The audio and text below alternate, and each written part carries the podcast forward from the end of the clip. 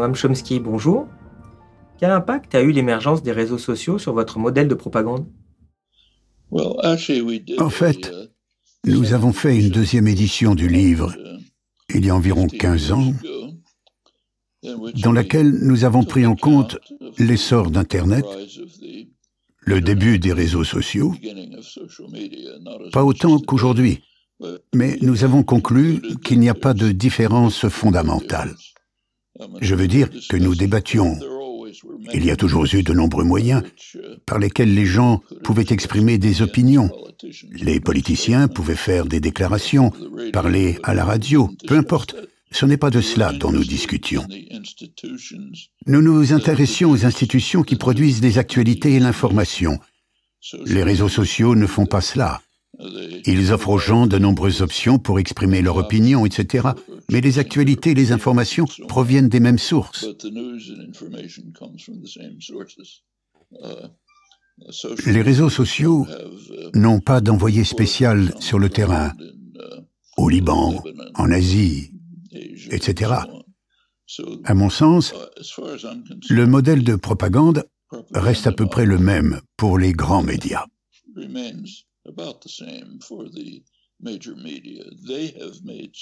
Ils ont fait quelques changements.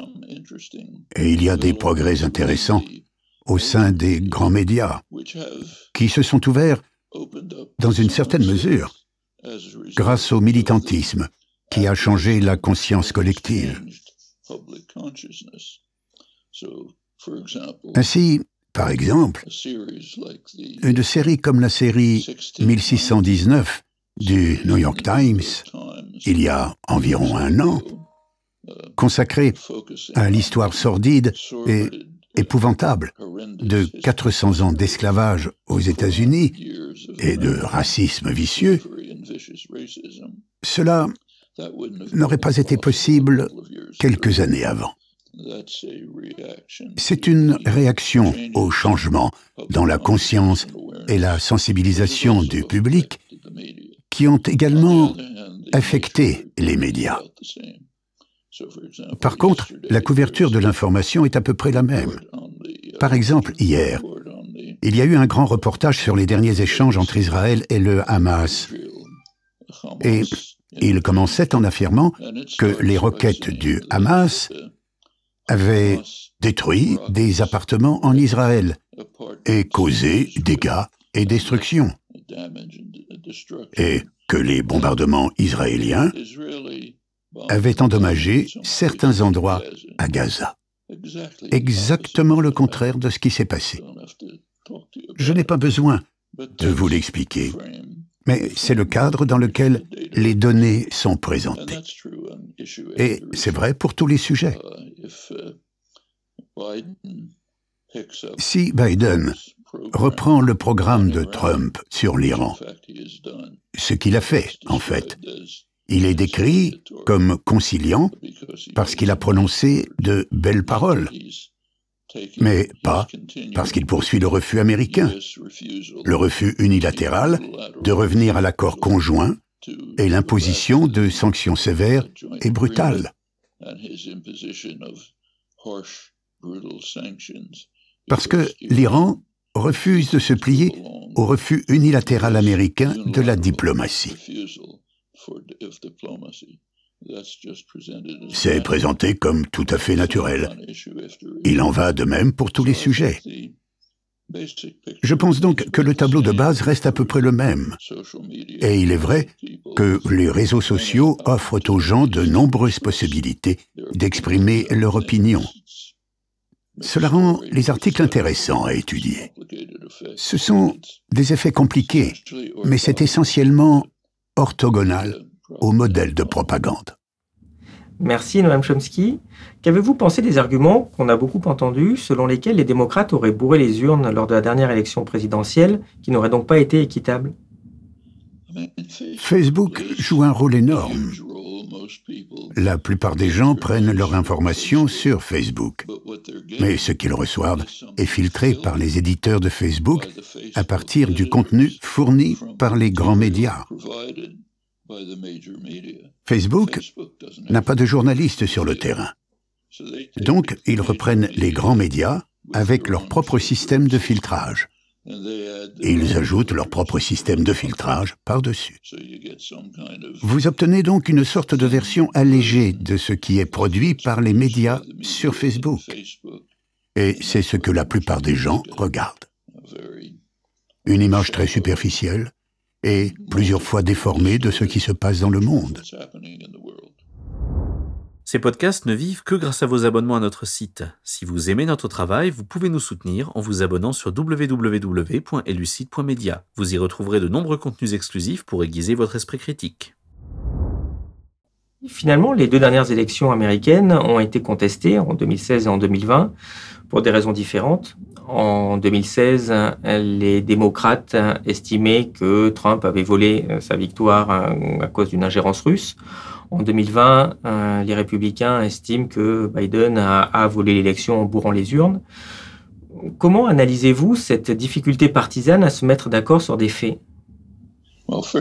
Tout d'abord, il y a une différence extraordinaire entre 2016 et 2020. En 2016, une frange des démocrates se plaignait d'une ingérence russe. Cela ne représentait pratiquement rien et personne n'a dit que nous devions invalider l'élection. Cela n'a même pas été évoqué. 2020 est très différent. Aujourd'hui, 70% des républicains sont convaincus que c'est Trump qui a été élu et que l'élection a été volée. Il y a eu une insurrection, une tentative de renverser l'élection, une tentative de coup d'État. Je n'ai rien vu de tel en 2016. C'est un phénomène totalement différent. Ensuite, il y a eu quelques plaintes. Maintenant, nous revenons à la normale. Personne n'a dit que l'élection de Trump était illégitime. J'ai dit qu'il y avait peut-être un peu d'ingérence et c'était une blague. Ce n'était pratiquement rien et cela a facilement été démasqué. Ce qui se passe maintenant, c'est que l'administration Trump a développé, et elle réussit brillamment en fait, à affaiblir la notion même de fait, de vérité et de réalité.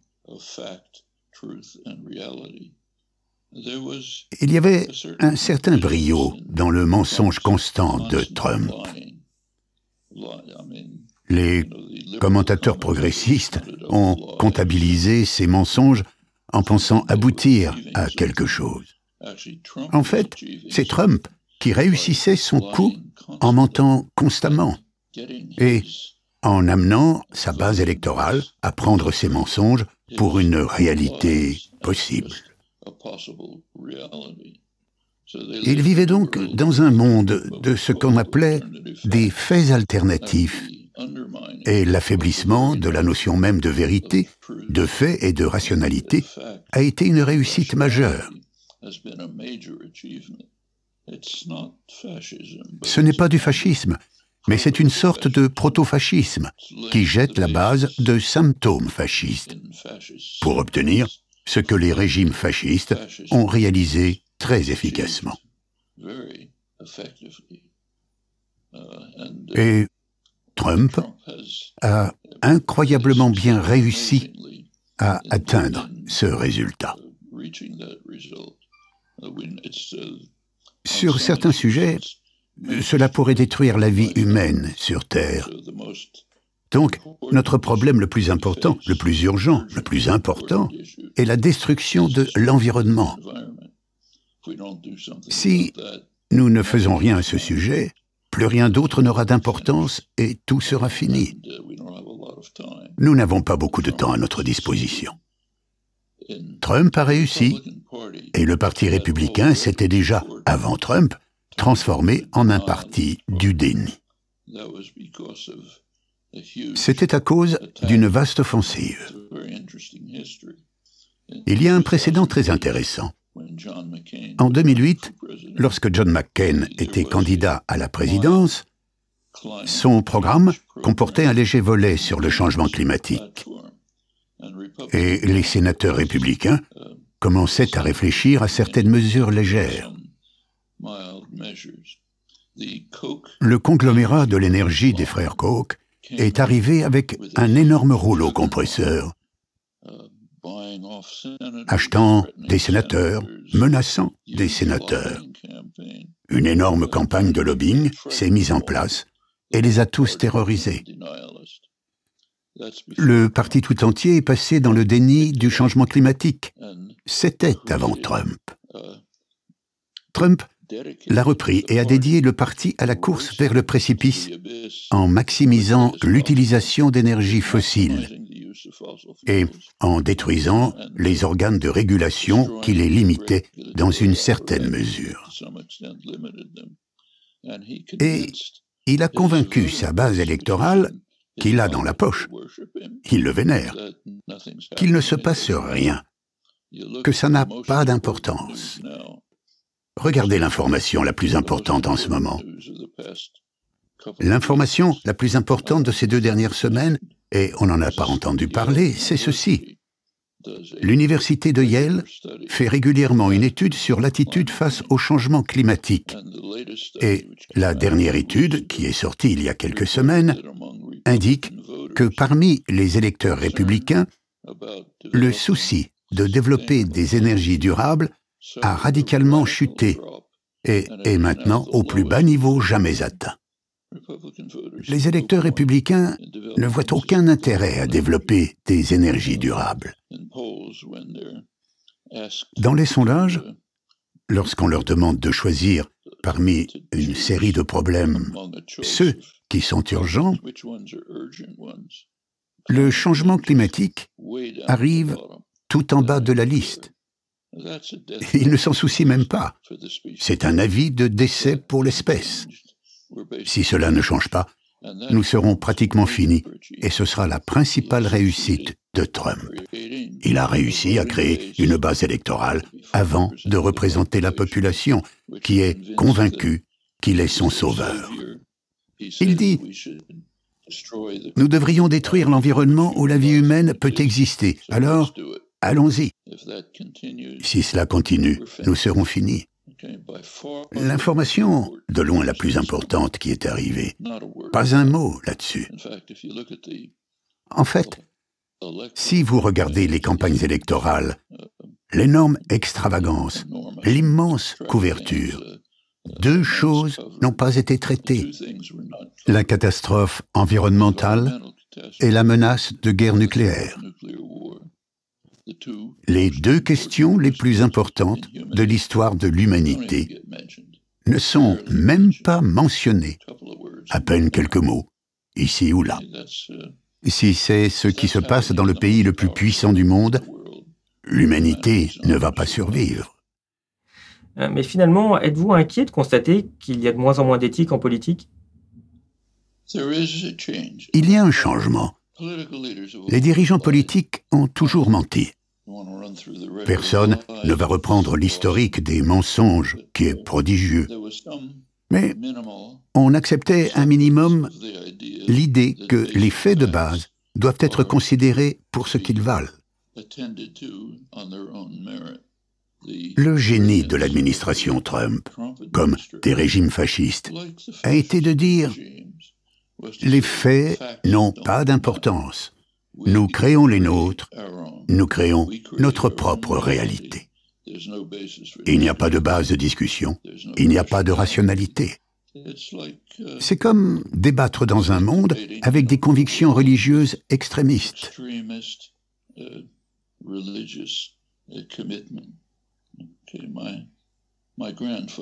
Mon grand-père venait d'un village quasiment médiéval de l'est de l'Ukraine où l'on ne pouvait pas prononcer le mot Amérique parce qu'il n'était pas dans la Bible. Je ne pouvais pas débattre avec lui des faits.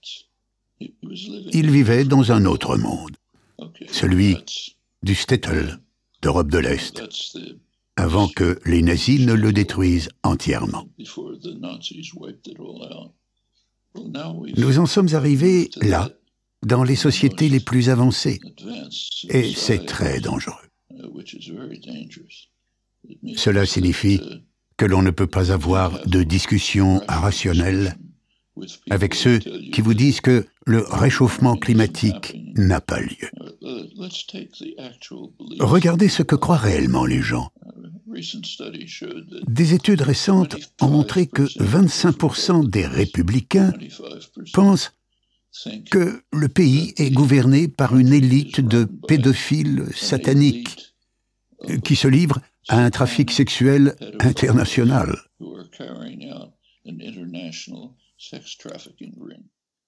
Comment pouvez-vous débattre là-dessus?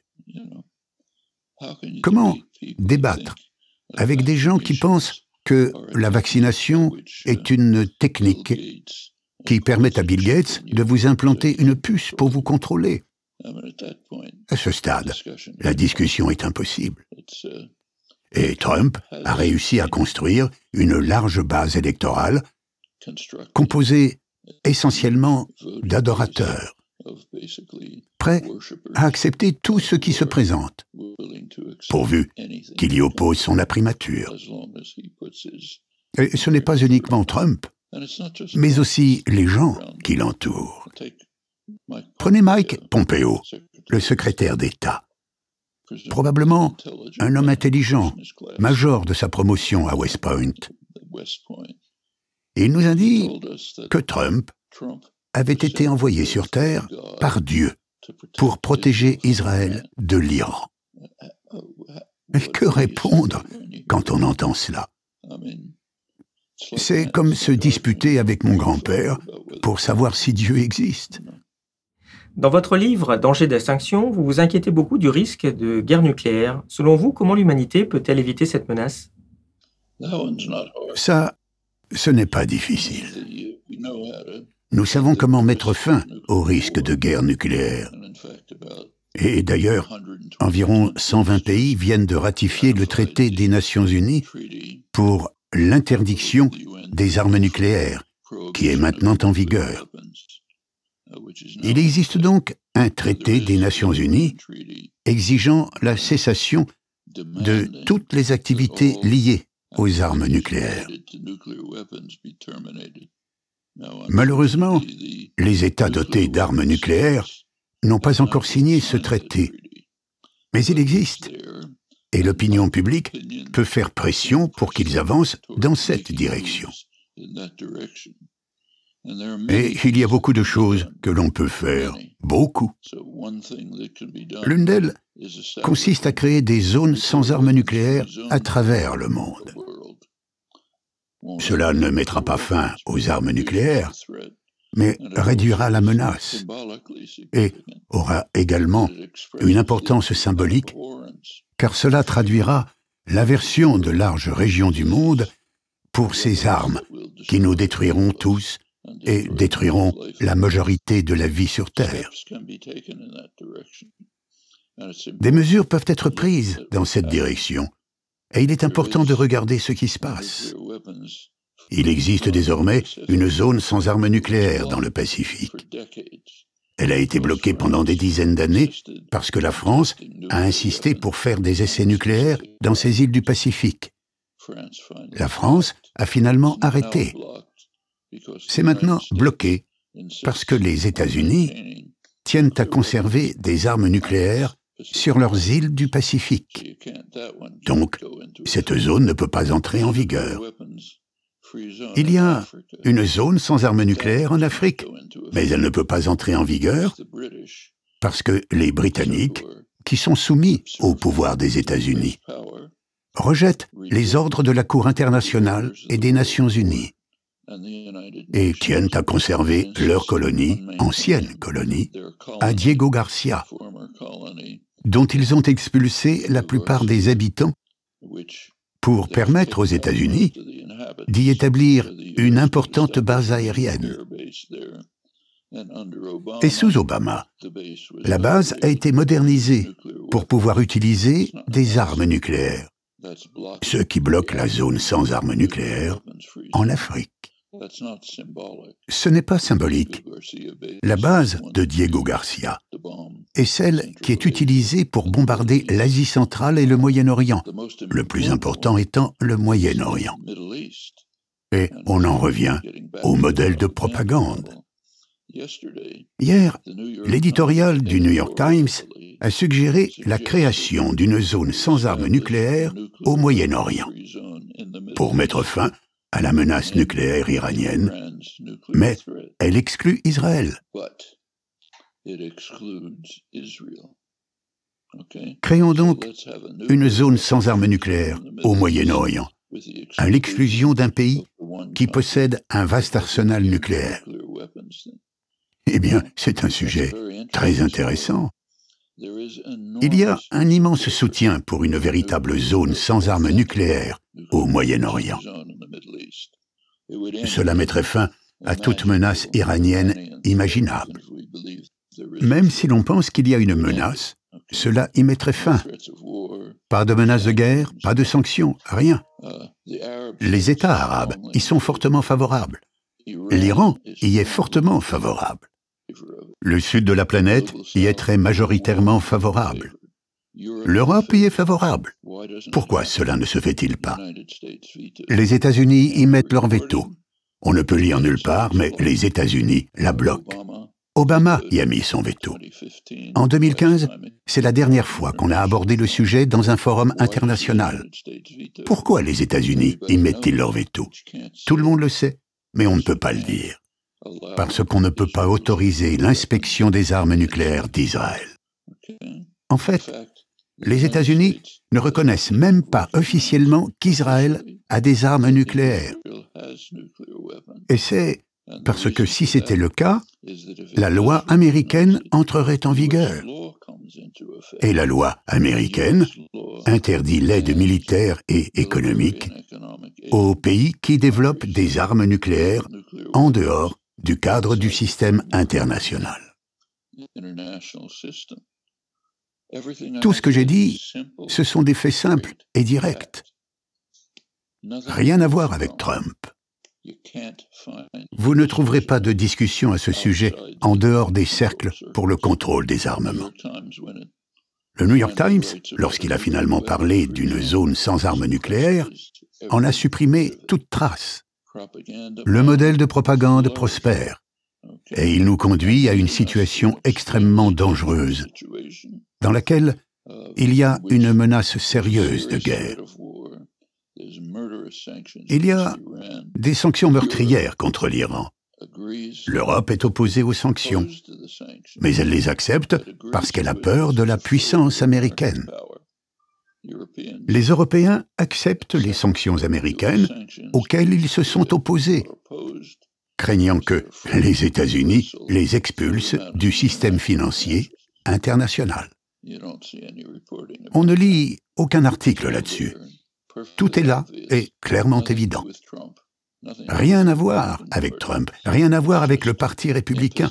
C'est juste une propagande massive qu'on nous impose et qui nous menace sérieusement, non seulement d'une guerre, mais de la destruction totale.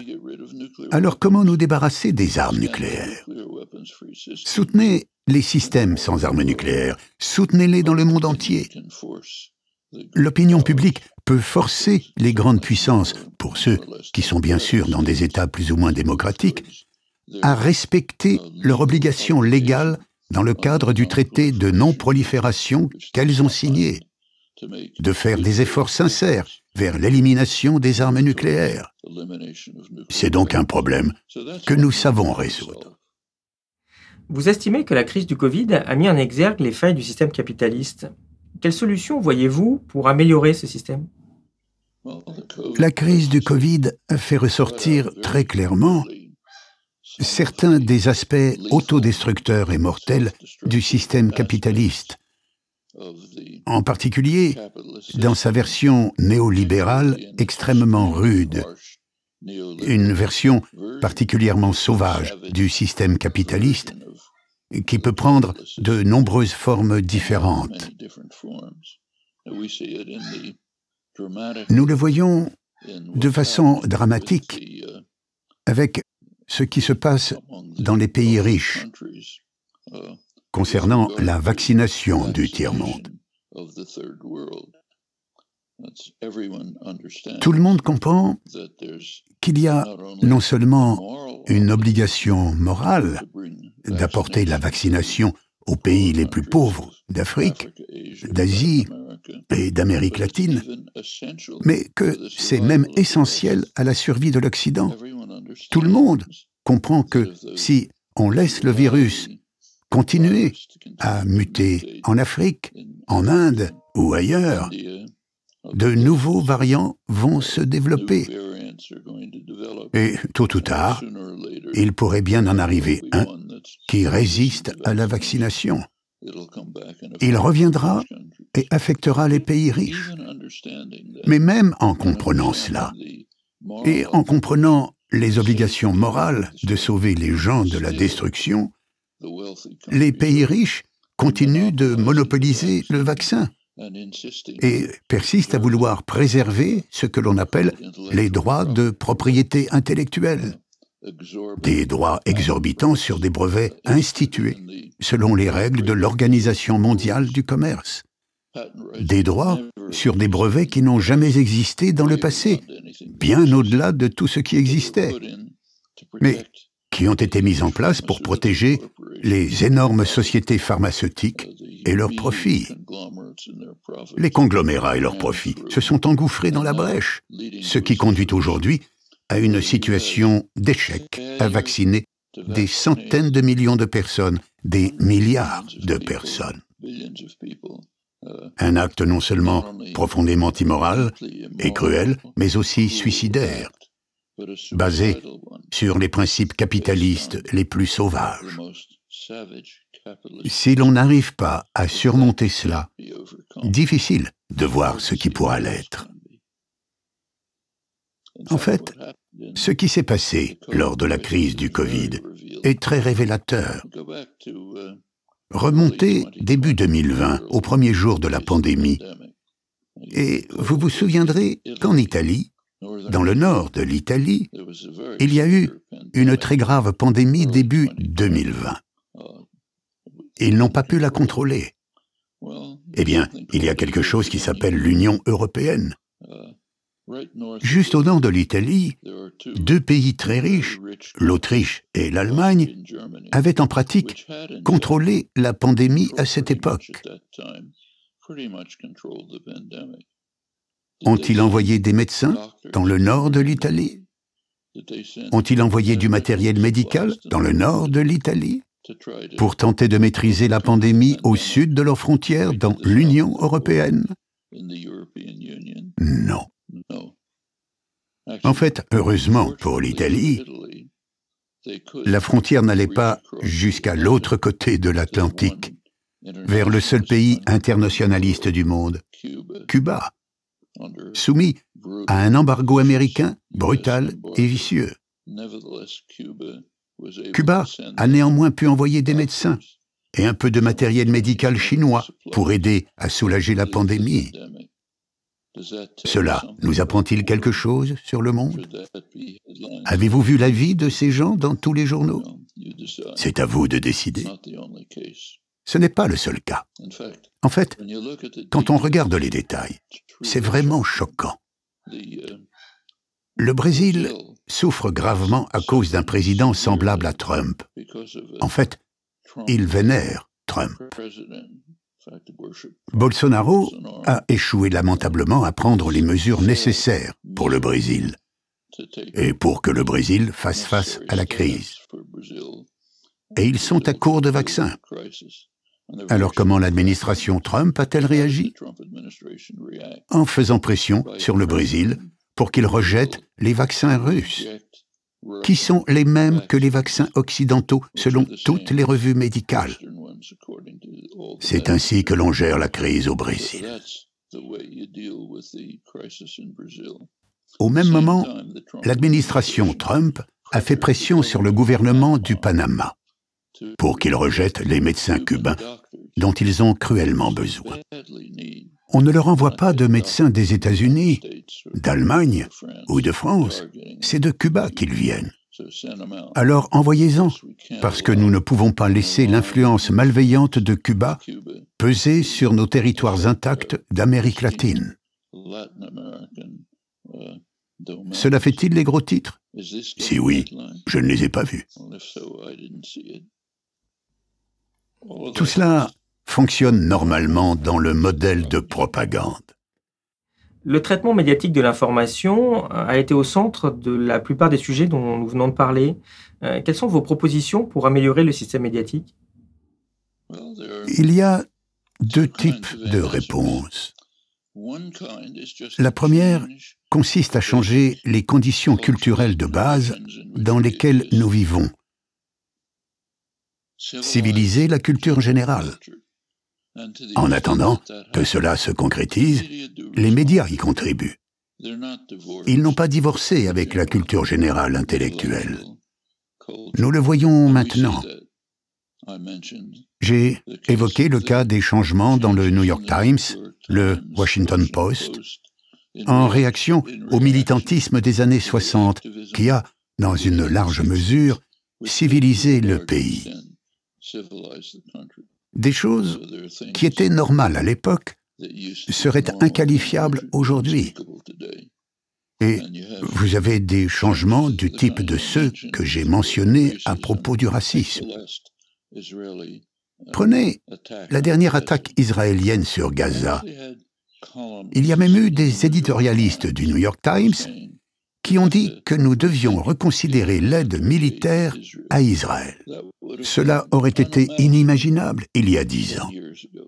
C'est le résultat de changements d'attitude qui sont le fruit d'un militantisme constant et déterminé de l'éducation, de l'organisation, de changements dans la façon dont les gens regardent les choses. Il faut se mobiliser pour un tel changement. L'autre est de construire des alternatives. Et rappelez-vous qu'il y avait une presse ouvrière jusqu'à il n'y a pas si longtemps. À la fin du 19e et tout au long du 20e siècle, elle était très vivante. Une presse indépendante ouvrière et avec un grand nombre de lecteurs. Aux États-Unis, elle s'est finalement éteinte dans les années 1950 et dans d'autres pays dans les années 1960 en Grande-Bretagne. Elle a succombé à la concentration du capital et à la dépendance aux annonceurs, ce qui a conduit à de gigantesques concentrations de capital dans les grands médias, balayant toute alternative. On peut la ramener à la vie. Et il y a des débuts qui vont nécessiter la renaissance du mouvement ouvrier. Le mouvement ouvrier fait l'objet d'attaques amères en cette période néolibérale. Mais cela peut s'inverser comme ce fut le cas dans le passé. D'après ma propre enfance dans les années 1920, où je suis né, le mouvement ouvrier avait été totalement détruit aux États-Unis. Les années 1930 ont vu la reprise des actions militantes. La coordination du CIO a conduit aux politiques sociodémocrates du New Deal. L'Europe a suivi plus tard dans une certaine mesure, ce qui a bien amélioré le monde pendant de nombreuses années. Alors, la réponse néolibérale a été de commencer à tailler dans la masse. Encore une fois, cela peut se reproduire. Si c'est le cas, il peut y avoir une presse indépendante issue d'un mouvement ouvrier vif et dynamique auquel se joindront d'autres secteurs de la population. Tout cela est faisable. Cela demande du travail, on le voit. Mais si des éléments se produisent, d'autres peuvent aussi arriver. Merci infiniment, Mme Chomsky, pour le temps que vous avez consacré à notre chaîne Élucide. Ça nous touche tout particulièrement parce que votre parole est rare en France, alors que vos idées y sont particulièrement appréciées. Content de vous avoir parlé. Le travail éducatif que vous faites est essentiel à la survie. Nous devons tous travailler ensemble. Ce sera l'internationalisme ou l'extinction.